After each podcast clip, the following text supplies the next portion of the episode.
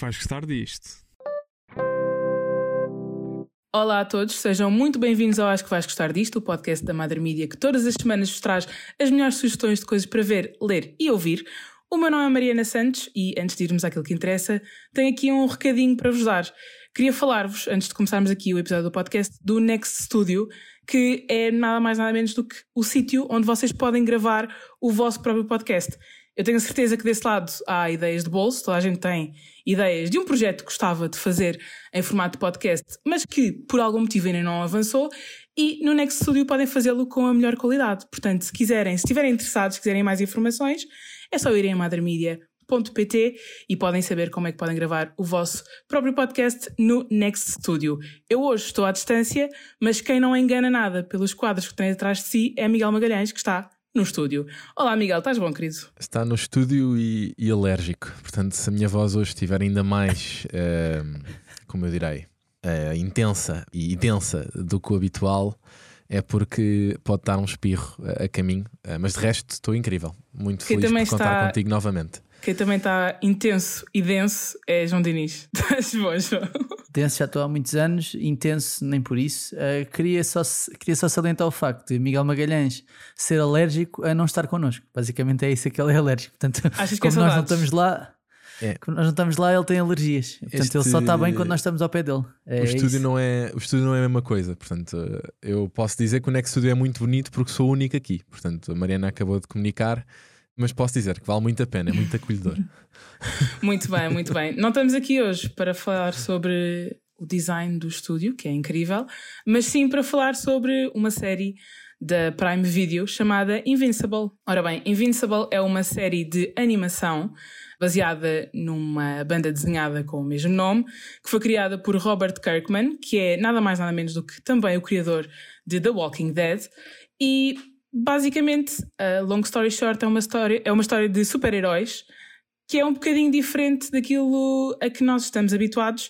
E que, se não me engano, Miguel, a primeira vez que eu ouvi falar de Invincible foste tu que me falaste da série, portanto, pedia-te agora que estamos na altura em que vai estrear a segunda temporada, que me ajudasse aqui a contar um bocadinho qual é que é a história da primeira e qual é que é, quais é que são os super-heróis que nos são apresentados na primeira temporada e que voltam agora na segunda. Sim, há imensos super-heróis, mas acho que hum, a história principal, ou seja, eu não acho que a principal vitória de Invincible foi que nós estarmos um bocadinho, de há uns anos para cá, especialmente nos últimos 10 anos, foste assoberbado de coisas de super-heróis da Marvel e da DC. Foram muitos filmes, foram muitas séries. E às São muitos nomes para uma pessoa decorar. muitos nomes para uma pessoa decorar e parecia que às vezes para tu de repente poderes estar a par do que acontecia quer na Marvel, quer na DC havia toda uma panóplia de filmes ou séries que tu tin- tinhas que ver para trás para teres algum contexto e, e na altura uma das coisas que eu gostei muito em Invincible, a primeira temporada julgo que estreou há dois anos foi de repente poder ser apresentado a um mundo de super-heróis em que eu não conhecia, não conhecia a BD, portanto, eh, o meu primeiro contacto com a série foi mesmo a- com a história, foi a versão em série. Ou seja, Foi mesmo, repente- mesmo tu sendo um fã de super-heróis, normalmente Não, não ficas sempre pelos fãs e pelos filmes e pelas séries, é isso? Sim, exatamente, não conhecia, não conhecia Invincible, a banda desenhada, portanto, quando a Prime V anunciou que ia ter uma nova série de super-heróis animada, eu fui ver e quis perceber o que é que tinha. E na altura o que eu gostei mais foi tu, de facto poderes ter uma história, uma nova história de super-heróis numa tela branca, sem ter que haver nenhuma bagagem ou outras coisas que tinhas que ver para estar a par deste, deste universo. E a história, não acho que seja mega diferente de outras que tu viste naquilo que é a origem de super-heróis, ou seja, a história quando o primeiro episódio ou a primeira temporada, de certa forma, introduz-nos a uma personagem que é o Mark Grayson, que à medida que a série nos é apresentada, percebemos que o pai dele é um super-herói, é o Omni-Man, e ele ainda está um bocadinho naquela fase a perceber se vai ter poderes ou não ter, porque a mãe dele é uma humana e o pai é um extraterrestre com vários poderes, digamos assim. E parte dos primeiros episódios, ou o primeiro episódio, ele a descobrir e a ganhar poderes, mas a perceber que o pai que ele achava que era um grande super-herói, na realidade, se calhar não é bem. E pode até ser, se calhar, o maior perigo para o mundo que, como ele o conhece. E parte da primeira temporada é um bocadinho a descoberta dele a passar a ser um super-herói e perceber que o mundo que ele tinha pensado como era não funciona exatamente dessa maneira. Claro que depois, ele assim que passa a ter poderes, passa a se chamar Invincible, é daí que dá o nome à série.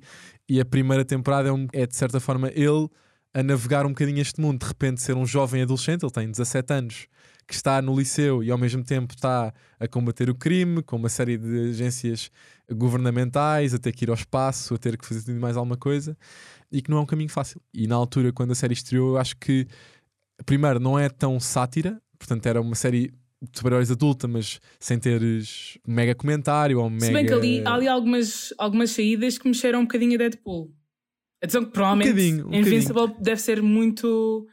Não sei se é muito, mas deve, provavelmente é anterior a Deadpool, por acaso não, não tenho aqui esta informação, mas por deu-me ali algumas a- a referências BD desse registro, estás a ver? Sim, por acaso a BD não tenho a certeza, mas sei que eventualmente tens algumas personagens que dão mais essa parte, mas eu não Yeah. sinto que estás ali constantemente a, te- a querer fazer tipo uma paródia daquilo que são os universos de super-heróis. Estás Aham. a contar uma história de super-heróis por ti próprio com temas, se calhar, não vou dizer muito atuais, mas muito explorar aquilo que é seres um adolescente super-herói, que já algumas séries tentaram fazer isso e bem, e acho que esta faz bem também, mas também muito que é explorar aquilo de relação familiar e tu de repente Sim, teres sim, sim. que lidar com expectativas, obviamente potenciadas ou numa, num contexto muito mais exponencial do teu pai ser um super-herói e de como é que tu te revês se te vais tornar o teu pai ou não. Portanto, há aqui uma série de Sim, sim, sim. temas que podemos Ah, discutir mais em, em detalhe, mas eu acho que a série é muito isso, ou seja, mistura muito aquilo que é o percurso de um jovem super-herói a tentar eh, ser eh, tentar ser um adulto e um super-herói ao mesmo tempo. Sim, eu não sendo a maior fã de super-heróis, e, e aliás, já falámos disto em vários episódios do, do podcast,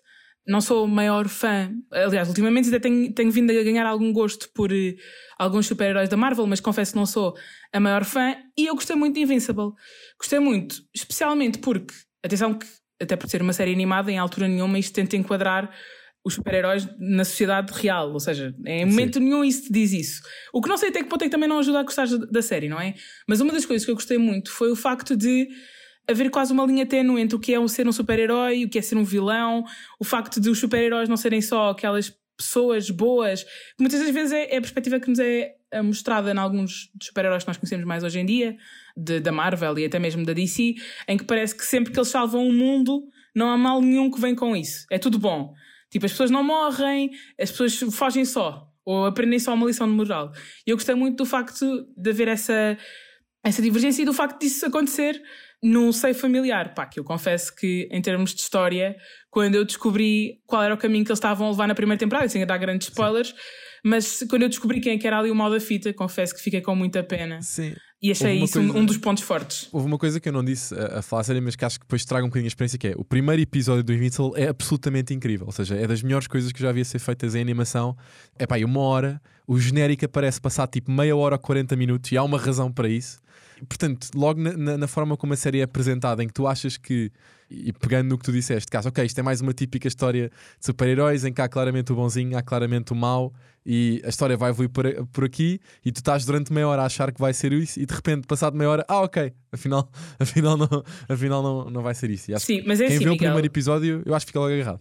Deixa-me dizer-te que a tua opinião sobre coisas de super-heróis vai sempre ser um bocadinho enviesada, não é? Sendo Falso. tu um Falso, bocadinho tenho mais, feito, mais Tenho nerd. feito, tenho portanto, feito várias queria- críticas a, a super-heróis.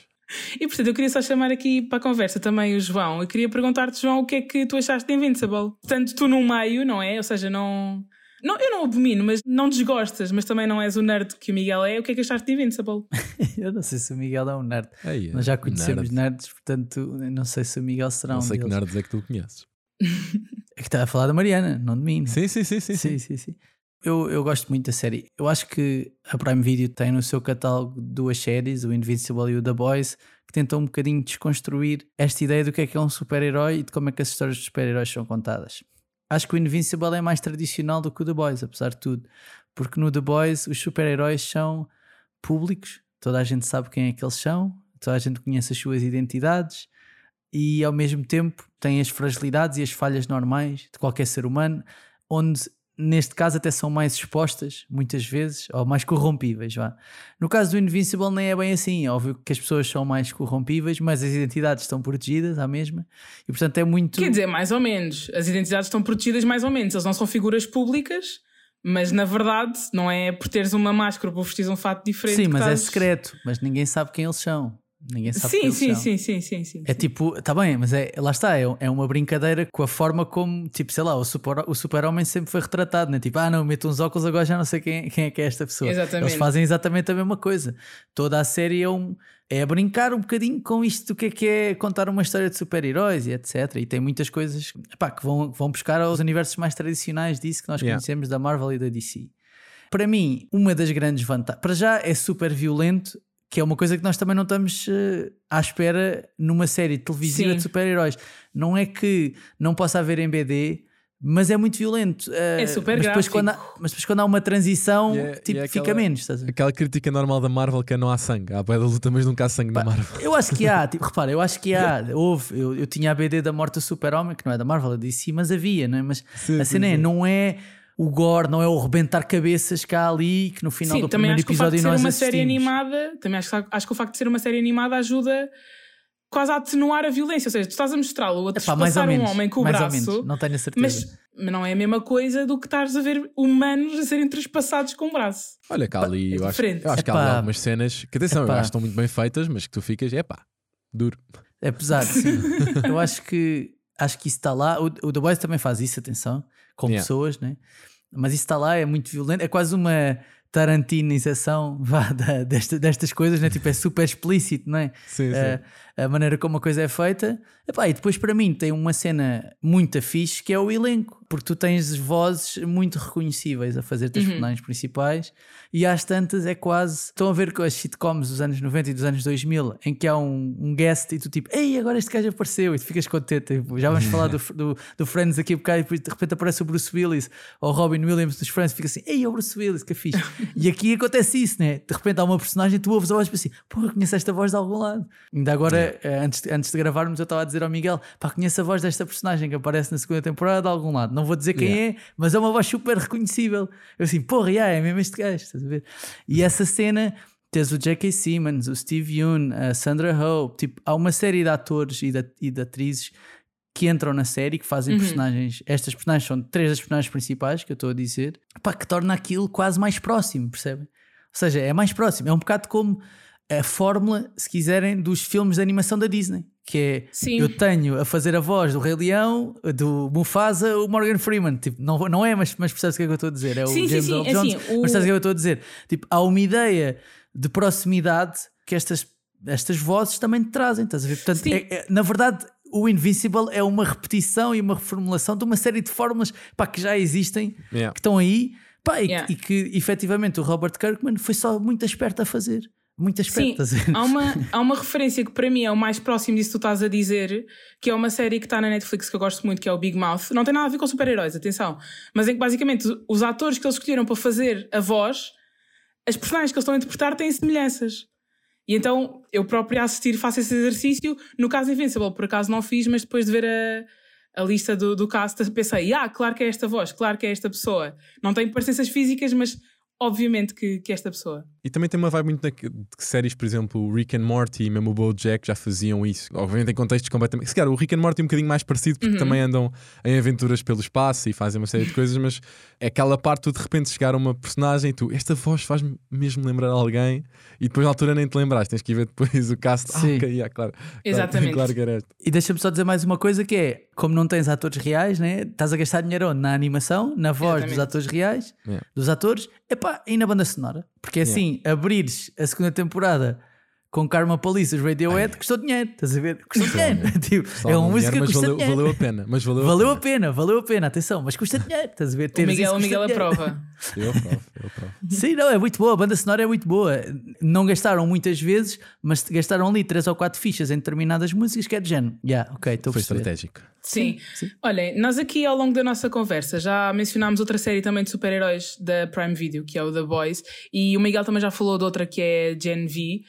E eu queria vos perguntar se estas duas séries, mais Invincible, mais provavelmente outros conteúdos que estão disponíveis na plataforma e que se calhar nós não estamos a olhar para eles, mas se isto é quase que hum, um statement da Prime Video como olhem para nós, nós estamos aqui a fazer cenas fixes e não somos, não sendo nós a Disney ou a Marvel ou a DC, estamos aqui a fazer cenas fixes e que se calhar até estão menos saturadas do que os conteúdos de super-heróis de outras plataformas. O que é que tu achas, Miguel? Olha, eu tendo a concordar. Eu este fim de semana, este fim de semana, portanto, nós estamos a gravar uma quinta-feira, no fim de semana anterior, voltei a ver uh, o filme mais recente do, do Homem-Aranha, No Uhum. Helm, que, em que aparecem os três Homem-Aranhas, tens os multiversos, tens. Pronto. Pá, e é um filme incrível, é, é a todos os níveis. Foi dos meus filmes favoritos de 2021. Foi o filme que trouxe muita gente também de volta, de volta ao cinema na altura. Sim. E um problema que a Marvel tem atualmente é que, infelizmente, nem todos os filmes e séries podem ser aquilo, porque aquilo custou muito dinheiro a fazer aquela parte. E também porque, como tens muitas personagens, tu vais sempre com a expectativa que uma nova história, uma nova personagem, aparecendo tantas vezes, te dê sempre aquilo. E isso às vezes é um bocado injusto, mas também é, é o buraco onde a Marvel se colocou ainda esta semana. Tinha visto notícias de que, como está a ser um bocadinho difícil criar o hype todo à volta destas novas personagens, já estão a pensar trazer de volta a mesma crew que tinha ido toda a vida nos últimos Puto, o anos. Ou Robert Downey Jr. vai ter 80 anos e ainda vai estar vestido Ou seja, eles estão agora, Não, É que nem sequer como- devides disto nem um segundo, percebes? É, Ainda por cima, como têm tido uma série de problemas também, com, tiveram agora o Jonathan Majors que uh, Sim. estão a tentar, a tentar tirá-lo agora da educação porque teve uma série de, de casos de assédio, já, ele ia ser o principal vilão. Portanto, pronto, isto não é interessante para a história, mas estou a dizer é que tu tens um problema quando tu tornas um universo muito grande de super-heróis e quando queres dar espaço para crescer e ter 300 coisas a sair por ano, que às tantas começa a desgastar. E eu acho que o que a Prime Video tem estado a fazer bem é a ir lentamente construir estes universos, mas sem que tu tenhas que estar a levar com 4 ou 5 coisas por ano e quase a ser obrigado. Claro que também tem menos tempo, portanto não tens esse problema, mas é pensar um bocadinho de já foram estas coisas todas feitas, onde é que eu posso ser um bocadinho melhor ou contar uma história de uma forma um bocadinho diferente. Aqui com a história do Invisible é não é necessariamente com a narrativa, apesar da narrativa ser muito boa, é ok, como é que eu posso fazer isto bem em animação e explorar histórias que de outra forma se calhar não conseguia fazer antes? Quando todo o universo da Boys é ok, se calhar os super-heróis não são os bons da fita, são os maus, como é que eu posso contar isto? E acho que há espaço para fazer se calhar ainda mais coisas ou para contar as histórias de outra perspectiva. E acho que as pessoas procuram um bocadinho isso, porque se calhar vai demorar algum tempo até tu voltares a sentir algum entusiasmo pelos outros universos. Até ficares com borboletas no estômago com a Marvel, é isso que me estás a dizer. Por- Ou porque já nos últimos 10, 10, 15 anos tu ficaste muito apegado a um conjunto pequeno de Ou personagens. seja, é, é Foram- quase como se a fasquia estivesse tão elevada que é difícil tu. a expectativa eu- fica de falar. Eu acho difícil tu ganhares entusiasmo, pode haver algumas exceções. Acho difícil tu ganhares entusiasmo por uma nova personagem da Marvel que não as que tu cresceste nos últimos 10, 15 anos. Pode Uhum. acontecer, acredito que aconteça, mas daquilo que tem sido a experiência da Marvel a fazer coisas, as que têm Uhum. mai- mais sucesso são as que trazem de volta as personagens com que tu cresceste. Os Imagina, clássicos, sim. as, série, as séries da Marvel no Disney Plus têm todas corrido mal, de uma forma geral. Qual é que está a correr bem agora? É a do Loki. Porquê? Porque está desde 2010 a aparecer e as pessoas têm um- uma ligação muito grande àquela personagem e, portanto, vão ver e vão descobrir o que é que ela está a fazer. Agora, as outras que se calhar estão a pegar em novas personagens, tentam dar mais espaço, se calhar não têm corrido tão bem. E eu acho que o que a Prime Video tem feito é isso: é bora construir universos novos de, de raiz. Claro que utilizar um bocadinho da estratégia de, por exemplo, com o Gen V, que é agora um spin-off de The Boys, mas vamos tentar perceber se isto pode ser o, o- o seu próprio caminho. Mas, como em tudo, eu acho que quando começa a ser demasiado, tu depois ficas um bocado cansado do universo. Portanto, Sim, um acho que é só, só para complementar o que o Miguel disse, há uma luta hoje em dia muito grande no streaming por aquilo que os americanos chamam o IP, não é? Que é Intellectual Property. Pá, que no fundo é as Ou melhores. propriedade intelectual. também Propriedade intelectual. que no fundo é uh, as melhores ideias ou as ideias, as ideias, os conteúdos que podem ser reproduzidos e reproduzidos e reproduzidos e criar universo e criar merchandising à volta e, e valer muito dinheiro. Ah, e por, por isso é que toda a gente está à procura de criar, como a Netflix, o próximo Stranger Things ou a próxima Casa de Papel, porque isso é intellectual property ou propriedade intelectual valiosa. E Não, não, há- continua, com, continua com intellectual property. Sim. E o que, o que o Prime Video está a fazer, e não é só o Prime Video, é toda a gente que não se chama Disney, basicamente. A Disney tem tipo o, o- tem a Marvel, tem o Star Wars, tem quase o- a totalidade vá, de, do que tem a ver com BD e animação, Epá, e universos assim um bocadinho mais ficção científica etc. está deles, né? Depois tipo tens a HBO e etc. E a Netflix estão a lutar por outras coisas, tipo Friends, Sopranos, essas coisas todas, né? Mas depois há malta que está na luta à procura da próxima grande coisa, que pode ser a Stranger Things, pode ser a Casa de Papel, pode ser o, o The Boys, não interessa, estás a ver? O Yellowstone, tipo, a próxima grande coisa. A própria, e... a própria Netflix está a apostar muito naquilo que são, né, é BD, mas é tipo o anime, ou seja, tudo aquilo que sim, são sim, adaptações de histórias, ou seja, nem é tanto se calhar a BD tradicional, quer dizer, o, por exemplo, o Umbrella Academy é baseado no banda desenhada, mas tudo aquilo que são adaptações que eles têm feito do anime a é um bocadinho esse esforço Estás também. à procura da próxima cena, estás a ver? Está yeah. tipo, tá toda a gente à procura do próximo não é da próxima Marvel, mas é da próxima história que possa render isso. Yeah. Por isso, epá, para isso tens de arriscar, para isso tens de fazer coisas que, epá, que os outros não estão a fazer e esperar que corra bem. E às vezes não vai correr, na verdade, isto é um negócio de probabilidades baixas, né? portanto, por cada 100 séries boas que fazes, há uma que corre bem, estás a ver? Há uma que toca bem nas pessoas. Achas que o gajo, quando fez o Squid Game, Uh, o coreano que fez o Squid Game tá, pensou que ia ser isto. Não, é. não, aquilo era mais uma coisa no portfólio da Netflix. Entretanto, correu-lhes bem.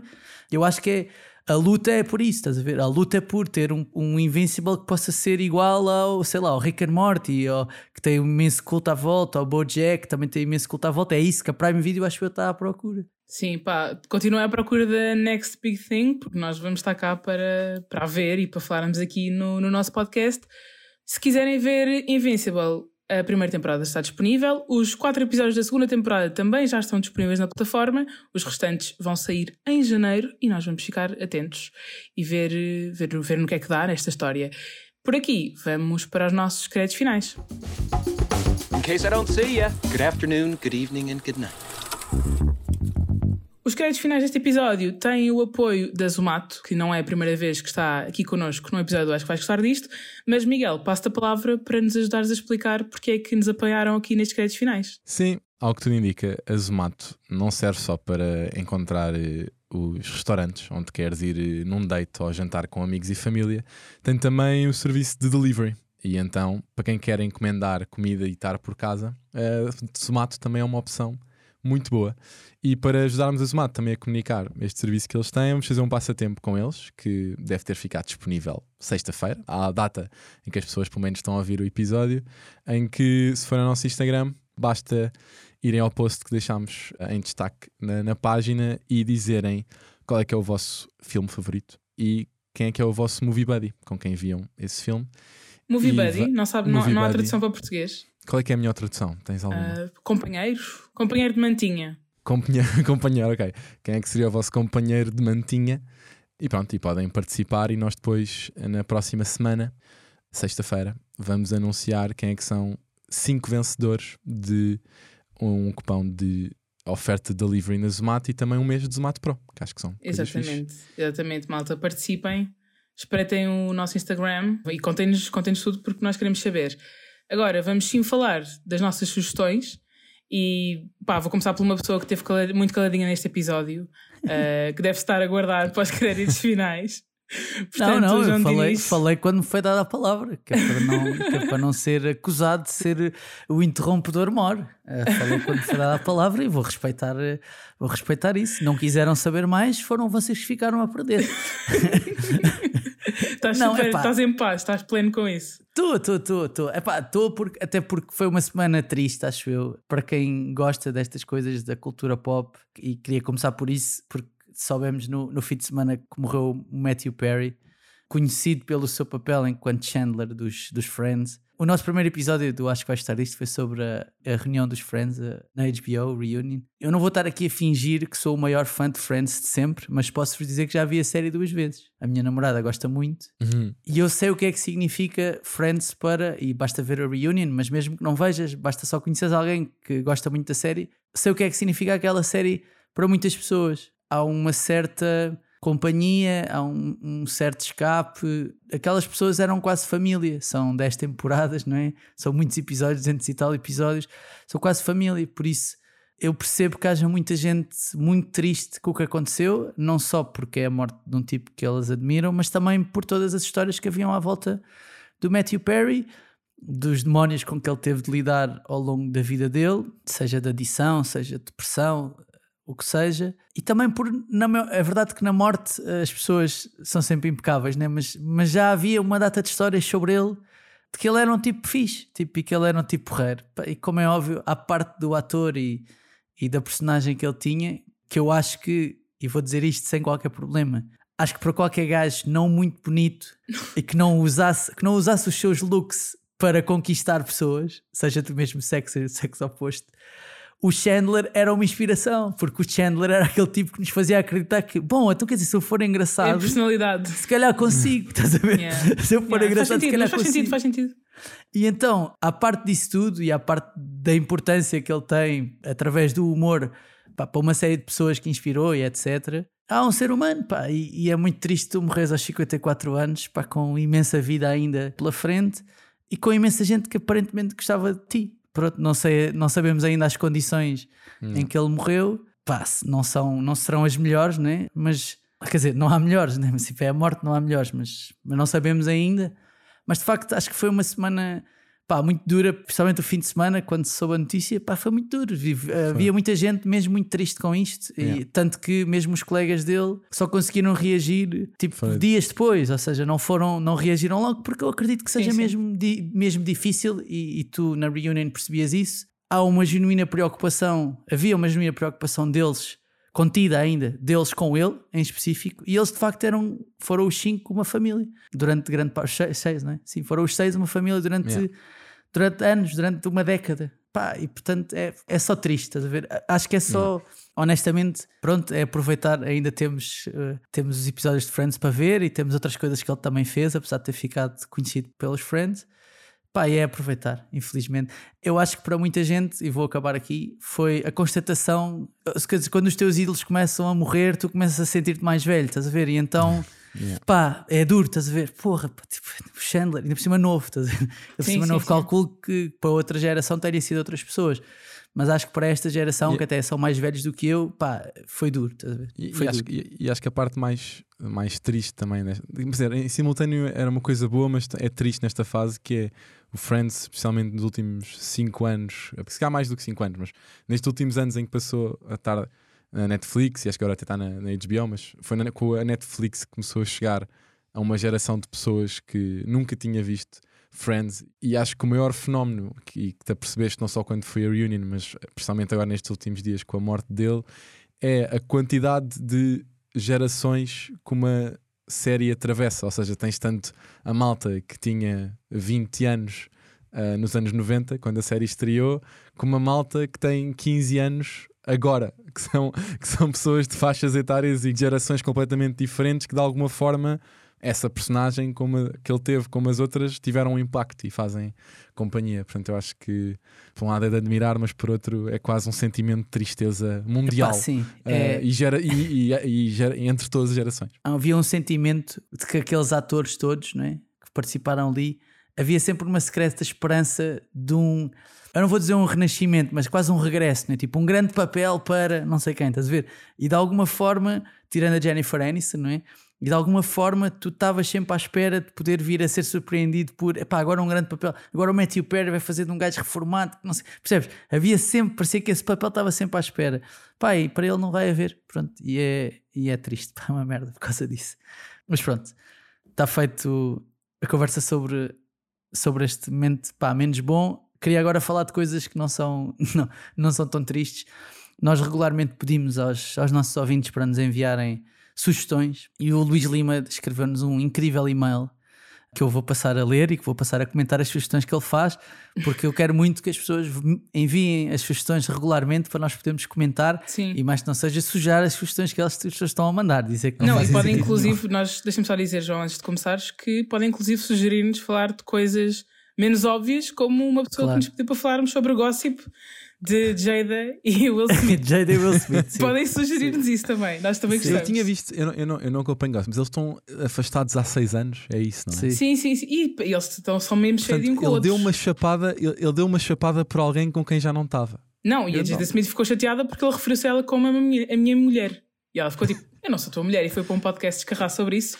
Mas, mas, Eu mas não foi essa a sugestão que recebemos. Não, eu só queria dizer que uma coisa sobre isso que é criticar. Isto deu tanto, tanta celeuma de ah, nós estamos separados há X tempo, mas só agora é que dizemos que depois a Meryl Streep também veio dizer: pá, atenção que eu também estou. Eu também estou, não foram eles, não a foram eles começaram. tipo, estamos casados, mas tipo, já não vivo com o meu marido pai há 6 ou 7 anos. Tipo, não quis foi dizer, estás a ver? Yeah. tipo, eu acho, eu acho isto incompreensível, mas pronto, mas sou eu. Quem sou eu para. Fica, tipo, fica, Tipo, a Meryl Streep ter medo de dizer o que é que seja. O que é que pode acontecer à Meryl Streep? Não ser nomeada para o seu 57 Oscar, estás a ver? Yeah. Pá, enfim, também não acho que tenha a dizer nada, estás a ver? Ou seja, não dizia antes, tambem não dizia agora, estás a ver? Não, sim, não, sim, não, não é, só um, é um fenómeno engraçado. É um fenómeno À parte. engraçado, sim. à parte. Diz assim o Luís Lima: Olá, ouço o vosso podcast e como dizem para mandar recomendações, cá vou eu. Tentei falar em coisas que acho que nunca ouvi vocês falarem no podcast. A primeira coisa que ele fala é Sharp Objects The Night Off. São dois mistérios da HBO que estão muito bons. O primeiro, para mim, é o melhor papel da carreira da Amy Adams, e o segundo era suposto ser uma série protagonizada pelo James Gandolfini, dos Sopranos, antes de falecer. São muito na onda de Mare of Easttown e Big Little Lies. Eu, na verdade, vi as duas séries. Eu Ah, também. Eu vi só Gostei Sharp mais- Objects, por acaso. Gostei mais do Night Off do que do Sharp Também eu. Objects. Estamos juntos, estamos juntos. Também gostei mais do Night Off. mas tipo são ambas bastante boas. Eu acho que, fala, acho que falei, falei do Sharp Objects aqui, eh, provavelmente. Não sei se falei do Night Off, porque acho que o Night Off tem mais, tem mais anos, mas eh, eu gosto muito do James Gandolfini, mas acho que o John Turturro e o Riz Ahmed no Night Off, pá, não sei se o James Gandolfini fazia melhor do que o John Turturro. Portanto, ok. Essa é a primeira. Depois ele também fala do Kominsky Method, que é a série de comédia com Michael Douglas na Netflix, em que ele faz de um antigo ator que agora é professor, muito mais na onda do Marvelous Mrs. Maisel ou do BoJack Horseman do que outras séries de comédia mais alegres, tipo Parks and Rec ou Brooklyn Nine-Nine. Também já viu o Kominsky Method. Para além do Michael Douglas, tem o Alan Arkin, que morreu recentemente. Pá, e gostei muito do, do que eu vi. Na, eu acho que não vi a última temporada, mas as outras duas eu vi e gostei bué. Portanto, é porreiro.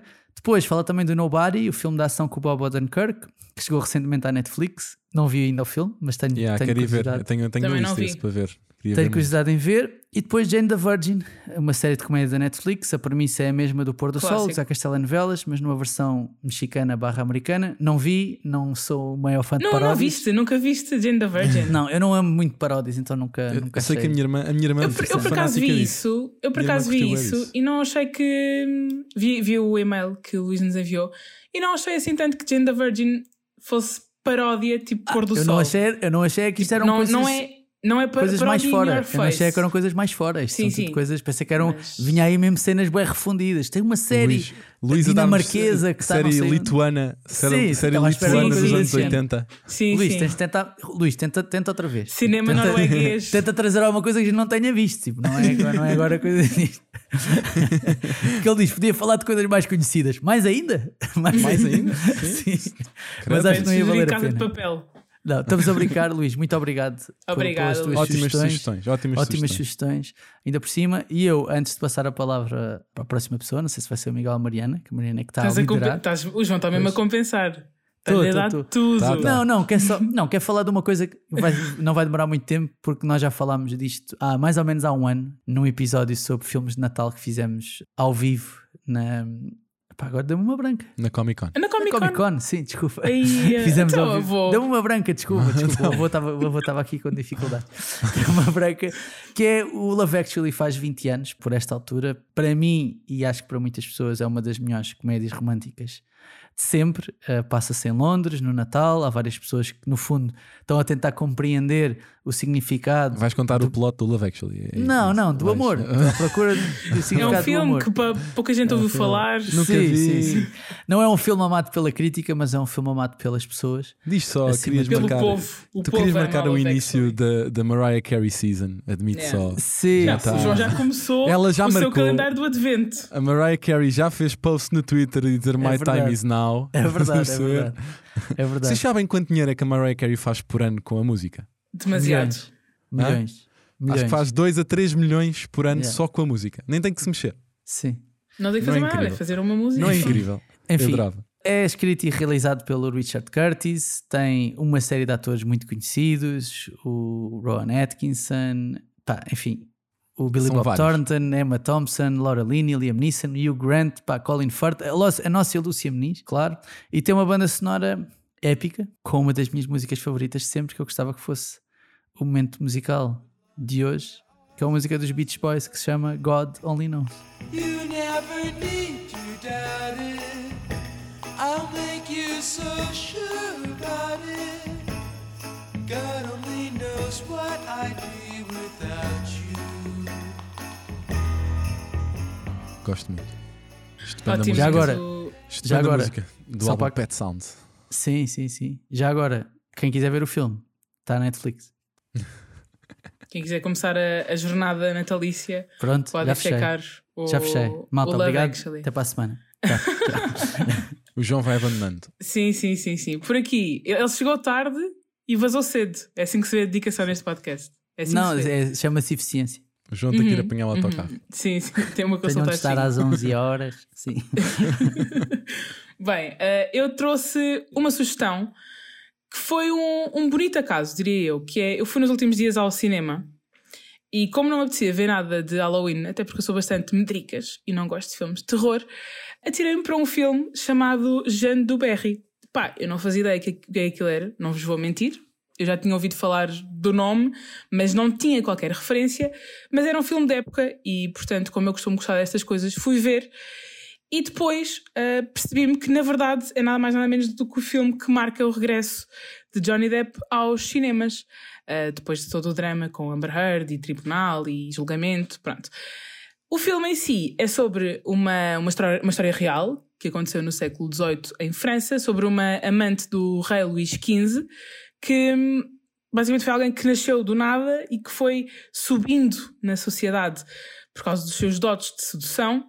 E a história basicamente vai desde do percurso todo desta, desta personagem, que é a Jeanne du Barry, que- e que vai até, na verdade, à morte de Luís XV e à coroação do seu filho, eh, do, do seu filho, não, neste caso do seu neto, Luís XVI, e de Maria Antoinette, que essa sim é uma das histórias da época mais, mais conhecidas até do cinema. E eu tenho a dizer que gostei bastante do filme, foi uma boa surpresa, lá está. Eu fui mesmo completamente ao caso, não vou mentir, mas na verdade, não sou só eu que gostei do filme, eh, o filme foi passado em Cannes no, em maio deste ano e até valeu uma, uma ovação de 7 minutos a Johnny Depp. Não sei se vocês se lembram de ter visto na altura esses vídeos dos aplausos em que ele até estava a chorar e tudo. E pá, olhem, gostei bastante do filme. Não, sei, não, não é a melhor performance de Johnny Depp, mas acho que ele está bem. Ele também não é a estrela, por assim dizer, do filme. O filme é realizado e a personagem principal, a Jeanne du Barry, é interpretada pela realizadora do filme, que é a Mai Wen. Mai Wen, não sei bem como é que se diz o, o nome, peço desculpa. Um, e ela sim achei que estava bastante bem e foi uma boa surpresa. Não sei se vocês já tinham ouvido falar do filme ou não. Eu fui ver também, no mesmo dia que tu. Não no mesmo cinema, acho E não, e não foi, não foi combinado. Não te vi lá, não foi combinado. Gostaste? mas também gostei bastante. Acho que ver eh, Johnny Depp a falar francês é sempre engraçado. Ah, pois Acho é, que ele tá estava muito bem. bem. a falar francês. Ele estava muito bem. Acho que ele foi, de dizer casa- isso. ele foi casado durante muito tempo com uma francesa, portanto é capaz de, de vir, de vir daí. Ele foi casado com a Vanessa Paradis. E, Sim, portanto, sim, sim. E a filha dele também é, é franco-americana. ah, aquela rapariga, sabes, de- daquela série muito boa com o teu ídolo. Como é que se Não, chama? não sei, não sei, não Posso sei, só- não faço ideia Posso dizer uma coisa? Podes. Não vi o filme, mas, mas queria só. Eu não percebo nada de monarquia Mas tu não tinhas francesa. despedido já, João? Não tinhas tido já, Não, já mas queria só Isto agora não ia ser eu e a Mariana é- até ao fim do episódio. Eu acho que há reis de França até ao Luís XIX. Tipo, eu não acham que podia haver mais. Uh, hora- É esse o ter teu havido- contributo. É, é. É esse, é esse. Porquê? Porque descobri que depois do Luís Sabes quem é que foi o XIX. Luís XVI? Sabes quem é que foi o 16? O 16 foi o que foi decapitado. Foi o é o da Maria. Antoinette. Foi o que eu disse, sim. Foi, Sim. foi o que Da perdeu a Marie cabeça. Antoinette. Mas depois do Luís XIX, eles começaram a chamar Luís Filipe. Portanto, é Luís Filipe I, Luís Filipe II. Que dá-me ideia que foi um bocado por aí. Pá, igual Luís XX, tipo, não faz sentido. Vou usar Luís Filipe. Mas pronto, Ok. achei só que era. Foi um ótimo contributo. Sim, não, estou aqui para isso. Por acaso, obrigado. isso. Depois, a minha segunda recomendação, na verdade, vem nesta onda de eu sair do cinema e pensei, pá, isto realmente, coisas de época. Isto é muito giro. Eh, que verdade é uma das coisas que eu, que eu já tinha dito aqui que eu, História que eu e tal. gostava. Isto Ah, tu, mas história tu é bué da queres ver? fixe. Não, pá, lembrei-me que já não havia assim uma mundo- coisa de época há O algum mundo é tempo. bué das cenas, tipo, E já que houve por- coisas a acontecer antes de mim. É bué fixe. Não, não, não, atenção. Até porque um dos Não meus estás a filmes perceber? É favoritos. que há coroas, tipo, os gajos têm Não, umas até coroas. porque um dos meus filmes favoritos é um filme de época. Isto não foi, não foi um universo novo para mim, mas de facto era o tipo de conteúdos que eu já não via há algum tempo e que lá está, como eu disse, foi um acaso. E quando cheguei a casa, eu fui abrir a HBO e não é que vejo que se estreou nova temporada de, de Gilded Age. Portanto, Uau. não tenho ainda uma review da segunda temporada porque comecei agora a ver, mas tinha gostado bastante da primeira temporada. Quem não sabe, The Gilded Age é dos mesmos criadores de Downton Abbey e, apesar de funcionar noutra época e em Nova York neste caso, é um registro semelhante, não é? Que é tipo Ah, que na altura intrigas nós- da sociedade. Não sei falar, mas acho que é mesmo uma prequela, não é? Eles, É, eles tinham dito sim, qualquer sim, que estavam no mesmo, no mesmo exatamente, universo exatamente. de... É o mesmo universo, não é na Yeah. mesma timeline. Yeah, exatamente. yeah. Pronto, é o mesmo universo, só com muitos anos de diferença e neste caso passa-se em Nova York. E eu gostei bastante da primeira temporada, estou com, com expectativas para esta segunda, apesar de ser uma série que eu sinto que não foi tão falada na altura, mas espero ter inputs para dar futuramente, quando vir um bocadinho mais. Miguel, o que é que tens para nós? Eu tenho só uma cena. Que esta, esta semana hoje foi dura para dedicar eh, a séries, portanto, e já que tinha visto o mesmo filme que tu, eh, o que eu trago é uma nova série que estreou nos Estados Unidos, estreou em julho, no final de julho, mas estreou esta semana na Sky Showtime, que se chama Special Ops Lioness. E porquê é que eu fui ver esta série? Eu, por norma, não costumo ser impactado por aquilo que são anúncios nas redes sociais, mas anteontem estava a fazer um scroll no Instagram e de repente vejo uma story em que está na capa Zoe Saldana, Nicole Kidman e Morgan Freeman. E eu penso, isto se calhar é capaz de ser bom. E então fui dar, uma, fui dar uma oportunidade. E assim que começo a ver a série, percebo que é criada pelo Taylor Sheridan, que nós já falámos aqui, que é o criador do universo do Yellowstone e de uma, e de uma série de outras coisas. Um, e, e a história, eu acho que é mais uma história bem conseguida do lado dele, que acompanha uma força especial da, da CIA, em que esta força especial tem missões cujo objetivo é tu conseguires infiltrar alguém para se tornar amigo das esposas, irmãs, alguém que esteja relacionado com os principais terroristas e através dessa forma aproximar-te dos locais onde eles operam e poderes eliminá-los. Pronto.